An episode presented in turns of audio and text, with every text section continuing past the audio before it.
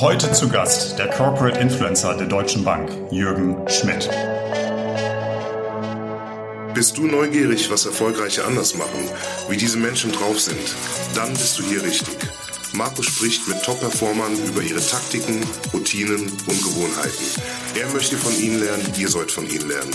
Und jetzt geht's auch schon los. Hier ist euer Gastgeber Dr. Marco Adelt. Unser heutiger Gast hat auf seinem LinkedIn-Profil direkt unter seinem Namen einen speziellen Hashtag stehen. Der lautet irgendwas mit Bank. Deshalb ist es auch keine Überraschung, dass ich heute in einer Bank sitze. Genau genommen in dem Headquarter der Deutschen Bank in Frankfurt, den sogenannten Zwillingstürmen. Und damit herzlich willkommen zu Folge 39 vom Performance Podcast. Bei der Deutschen Bank besuche ich heute Jürgen Schmidt. Was müsst ihr über Jürgen wissen, bevor wir loslegen? Nun, Jürgen hat gerade sein 30-jähriges Jubiläum bei der Deutschen Bank gefeiert. Angefangen hat er dort 1993 mit einer Ausbildung zu Bankkaufmann. Und schon drei Jahre später stand er als Börsenhändler auf dem Parkett. Ende der 1990er Jahre wurde er dann in Chicago zum Derivate-Spezialisten ausgebildet.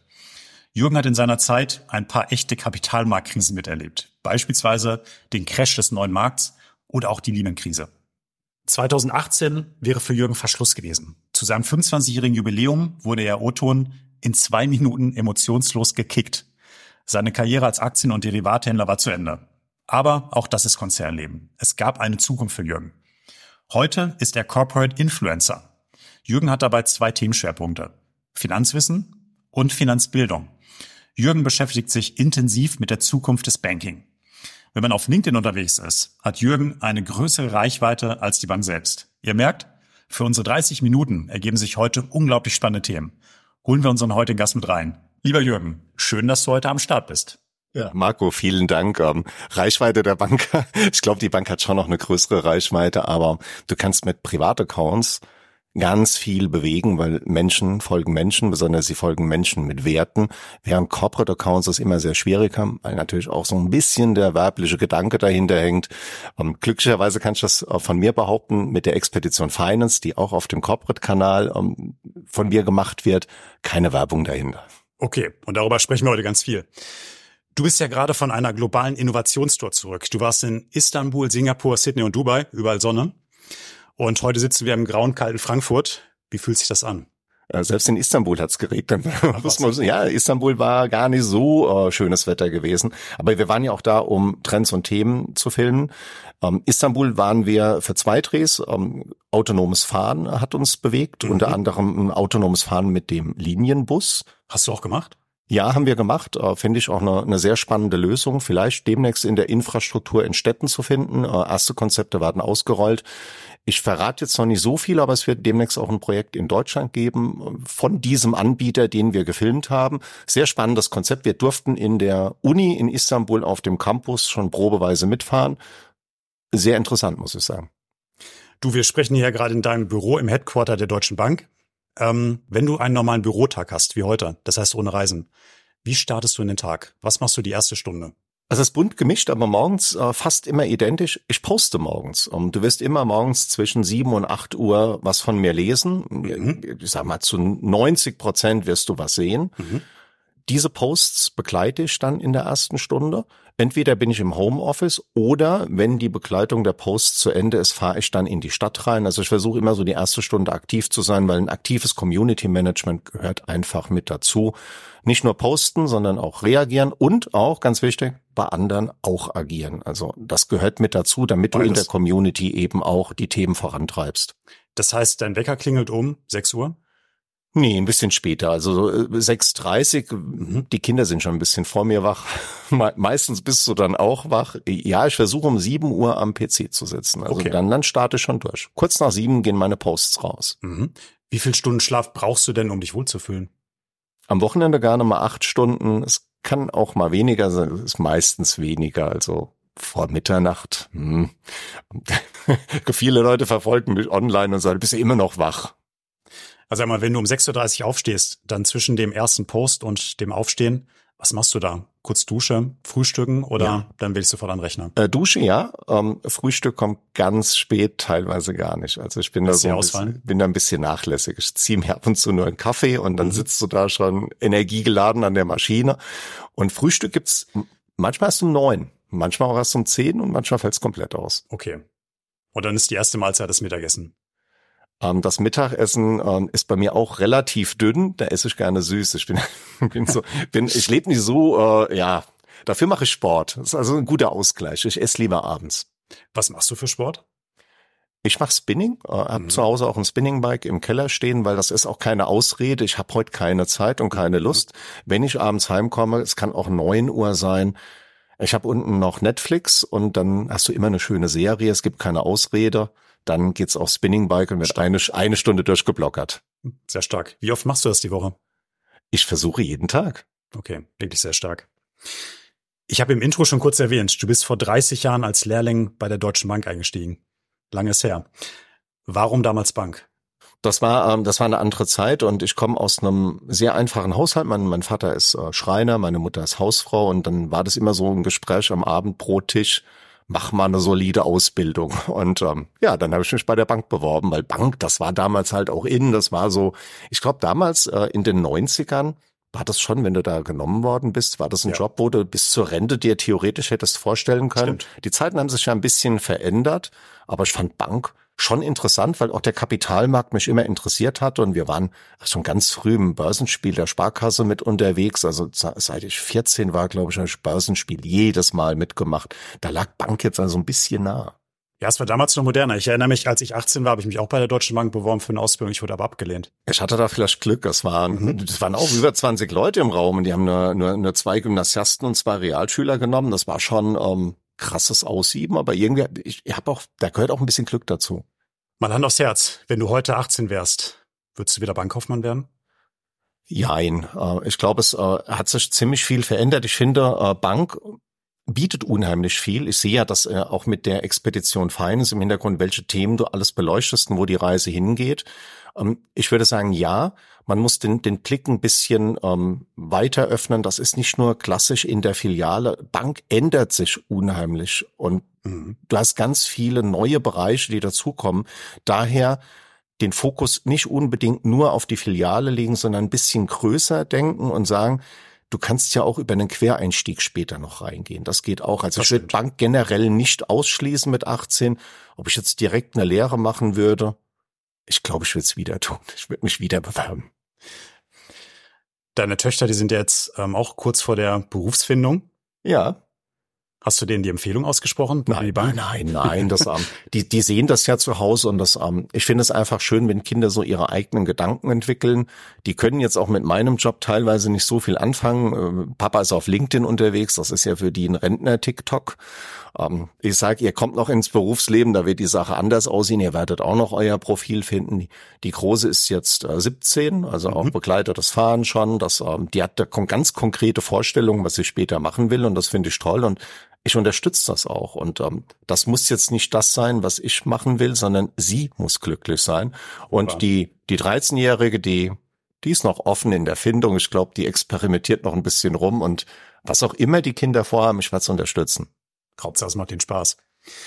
Ähm, Jürgen, du bist als junger Kopf sehr schnell im Aktien- und Derivatehandel gelandet, wo du dann auch über 20 Jahre tätig warst. Ja, Zufall würde ich sagen. Äh, Wenn du, wenn du nach der Lehre mutig genug bist zu sagen, nee, äh, Filiale ist jetzt nicht so mein Ding, ich guck mal weiter und dann war, ich komme ja aus Aschaffenburg und da war Frankfurt jetzt nicht weit, dann habe ich mich in den Zug gesetzt, habe zwei Leute angerufen und habe gefragt, ob die einen Job für mich haben. Was? Ich war noch Azubi. Ich Du war, gerade erst 22. ähm, da war ich sogar noch jünger gewesen. Da war ich Ende 20 gewesen, als ich mein Vorstellungsgespräch hier hatte. Und dann haben die mich genommen und dann habe ich ein Jahr in der Wertpapierleihe Abwicklung gearbeitet, also sehr börsennah schon, und bin aufgefallen. Und dann kam ein Händler und sagte, machst ja einen sehr unerschrockenen Eindruck. Hättest du Lust, als Händler ausgebildet zu werden? Das ist eine rhetorische Frage. Klar, also natürlich habe ich Lust darauf. Dann Und gemacht? Das ist, das ist ein hartes Business, weil dann hieß es auch, wir gucken mal, ob du das schaffst. Und wenn das nach drei Monaten nicht klappt, dann schicken wir dich wieder zurück. Und das war eine Ansage, ähm, da wusste ich, auf was ich mich einlasse. Damit Börsenparkett, Wertpapierhandel. Wie viel Nervenkitzel war damals im Berufsalltag mit dabei?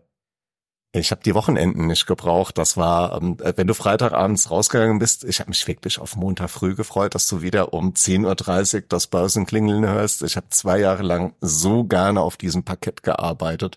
Das war das war jeden Tag irgendwie ähm, voller Adrenalin gewesen. Das hat Spaß gemacht. Ich habe unheimlich viel Verantwortung in der Bank schon bekommen, durfte dann auch ein eigenes Handelsbuch mit aufbauen. Mhm. Ähm, hab Optionen arbitriert gegen Aktien. Das, du konntest deine eigenen Ideen reinbringen. Und wenn du selbst gestalten kannst, dann macht das einen, einen Riesenspaß. Also das Parkett war für mich äh, zwei Jahre lang ein Traum und dann habe ich das im Büro weitergemacht, weil auch die Zeiten sich verändert hatten. Mhm. Du hast ja in der Zeit in den 20 Jahren auch mehrere größere Kapitalmarktkrisen miterlebt, zum Beispiel den 11. September 2001. Was haben solche Megakrisen mit dir gemacht? Und zwar in dem Moment, als sie dann eingeschlagen sind. Du lernst Krise ja erst, wenn sie da ist.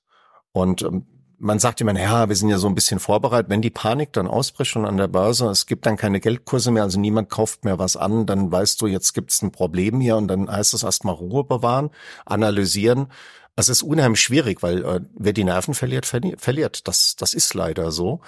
Und beim, beim der 11. September war ein, ein, ganz krasser Tag. Da war ich sogar im Urlaub, habe aber noch mit der Bank telefoniert, weil ich noch Positionen offen hatte. Und ähm, das, wir sind da noch gut rausgekommen. Aber natürlich hast du versucht zu analysieren, was passiert, wo machen die Märkte auf, weil das war eine, eine komplette Korrektur damals im Markt. Ähm, so schlimm das Ereignis auch war, musstest du irgendwann den Markt wieder eröffnen und keiner wusste wirklich, wo das war. Ähm, wir haben viel analysiert, wir haben viel geguckt, was wäre, wenn, gerade wenn du Derivate handelst das ist ein weltweiter Unterschied, ob der Markt 1000 Punkte höher oder niedriger aufmacht. Es gibt eine ganz andere Ausgangslage und dann tastest du dich vorsichtig heran. Damals war es so gut, weil der Markt einfach auch ein paar Tage ausgesetzt war, um wieder Ruhe reinzubringen. Wenn du den Markt nicht aussetzt, mhm. musst du agieren. Dann siehst du, wie das eventuell gegen oder für dich läuft und du musst agieren. Mhm. Und ähm, da muss ich sagen, zahlt auch Erfahrung.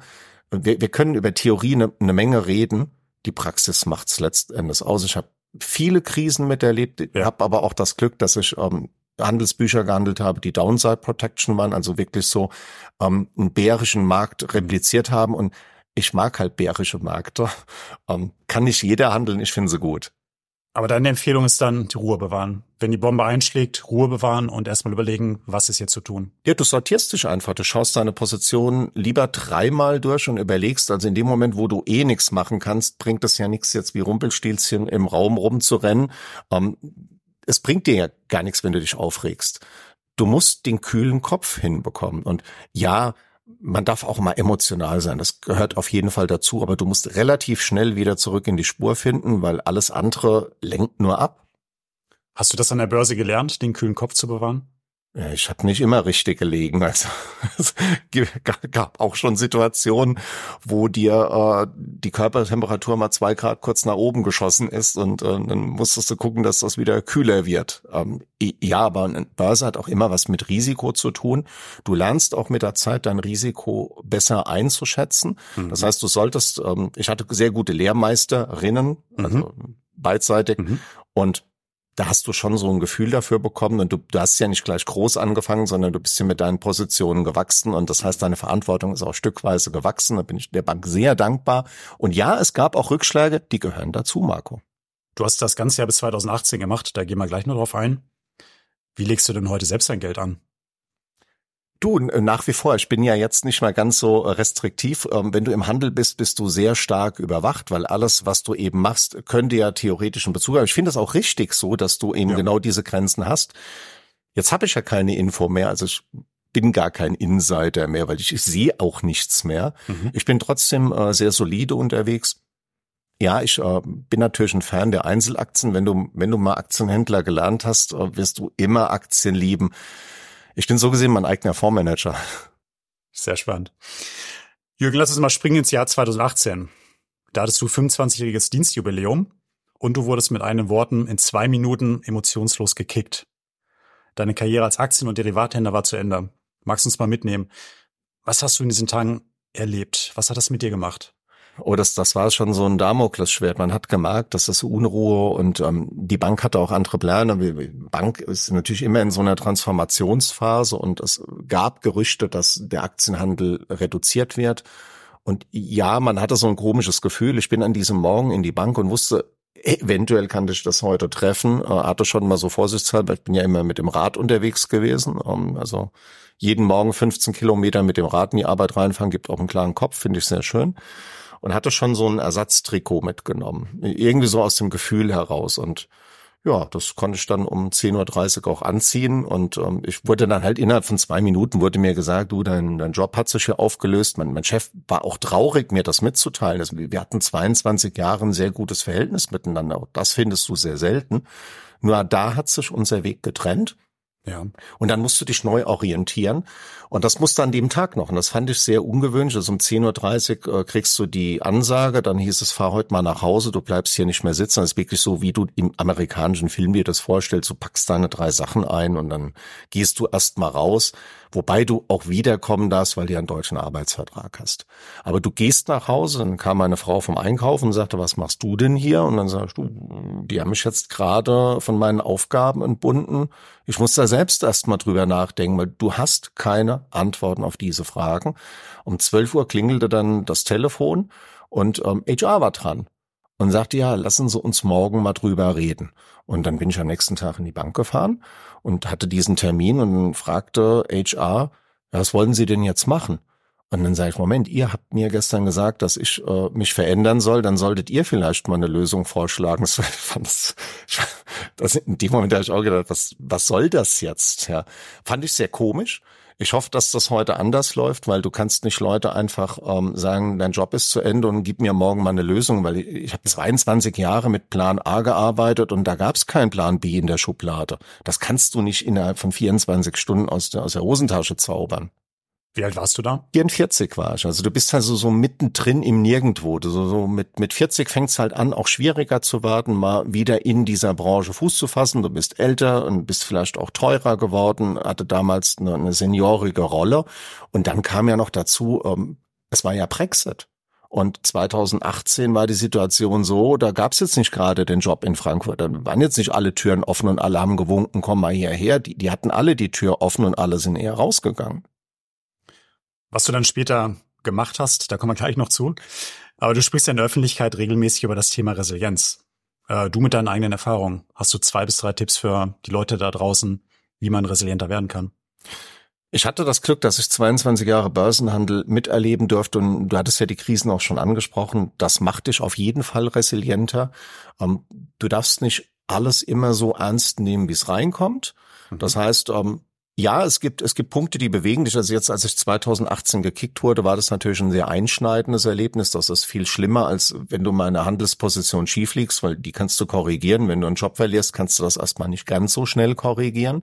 Da brauchst du auch ein bisschen mehr Zeit. Du solltest ja auf jeden Fall ähm, die ersten Tage Zeit nehmen, drüber nachzudenken, was ist hier überhaupt passiert, also diese Revue passieren lassen, dann eine, eine vernünftige Analyse machen und vielleicht auch mal mit Leuten reden, die dir nicht ganz so nahe stehen. Also deine Familie und deine besten Freunde sind keine guten Ratgeber in diesem Moment. Das, ähm, die halten ja zu dir und alles ist böse da draußen. Ähm, das hilft dir aber nicht weiter, sondern du musst Leute finden, die dir wirklich sagen, das ist jetzt Realität, damit musst du klarkommen und das könntest du eventuell machen. Und ich hatte dann auch ein paar Leute, mit denen ich jetzt nicht ganz so dick befreundet bin, aber die mir echt einen guten Hinweis geben konnten. Also so, ich sag mal, Leute, die du zwei, drei Mal im Jahr triffst, die können dir weiterhelfen als sehr enge Freunde. Mhm. 2018 war ja insofern wichtig, dadurch hast du deinen neuen Job gefunden bei der Deutschen Bank.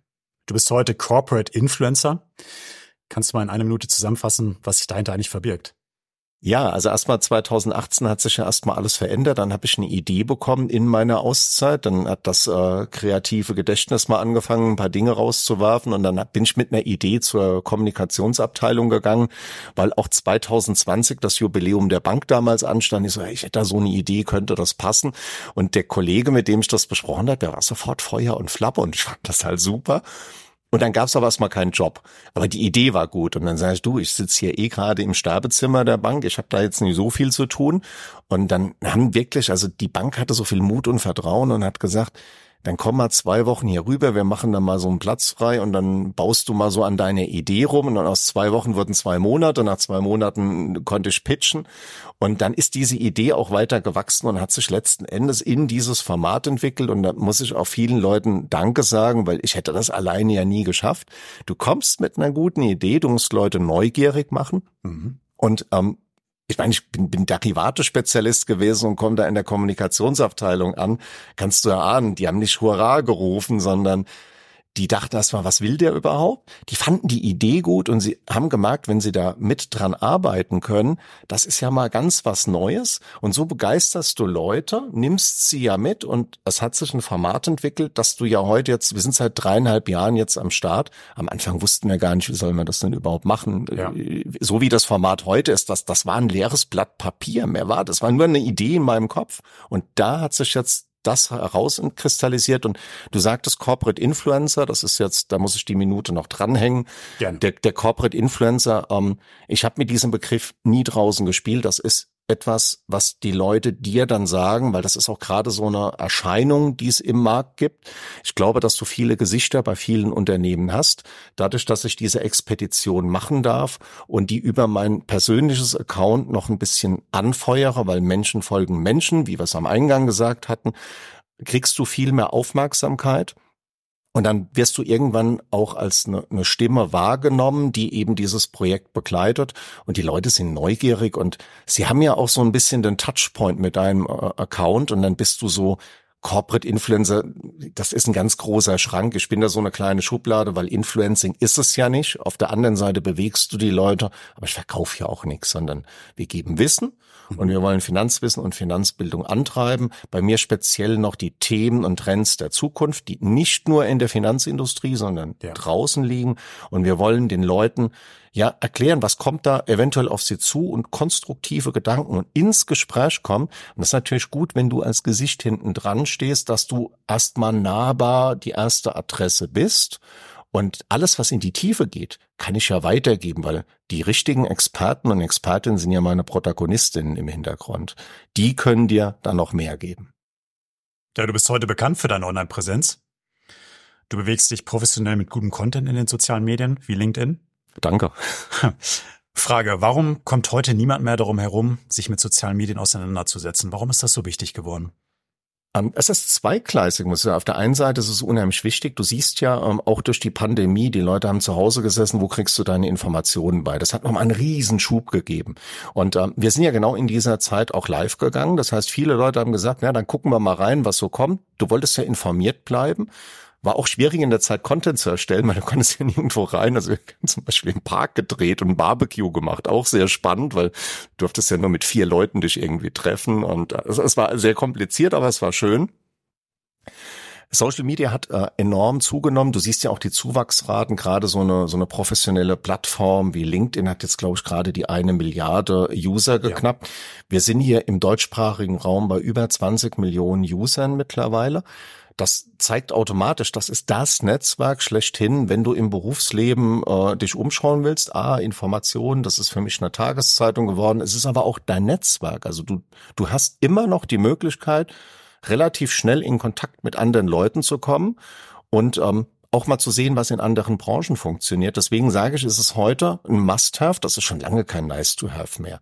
Das ist ein Must-Have auch, weil du eine digitale Visitenkarte nach außen hast. Du triffst ja Leute nicht immer im Leben. Du hast eine, eine analoge Visitenkarte, aber deine digitale Visitenkarte es wäre halt schön, wenn beides identisch wäre. Also wenn man sich mal trifft draußen auf der Straße, dass es keine großen Unterschiede gibt. Ähm, mhm.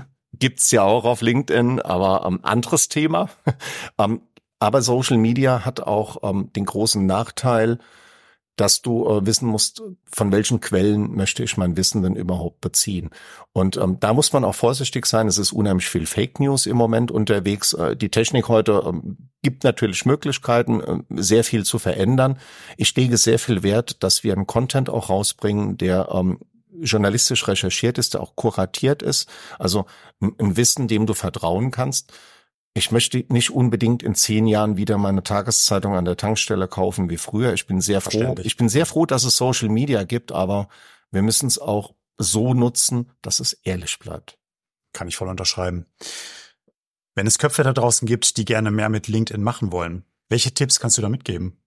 Ist relativ einfach. Ähm, du musst dir ein bisschen Zeit dafür nehmen. Community Management kostet eben mal Zeit. Das ist ja auch ein Interesse. Wir reden ja von Social Media. Mhm. Das heißt, ähm, das ist für mich auch ähm, keine Einbahnstraße. Das müssen beide Seiten eben sein. Auf der einen Seite, wenn du aktiv bist, postest du, dann betreust du aber auch bitte die Posts. Das heißt, ich schaue, was kommt an Kommentaren rein, wer ist bei mir so ein bisschen auf der Seite unterwegs. Und dann hast du ja ein Thema. Du committest dich ja für ein Thema. Bei mir ist es Finanzbildung, Finanzwissen.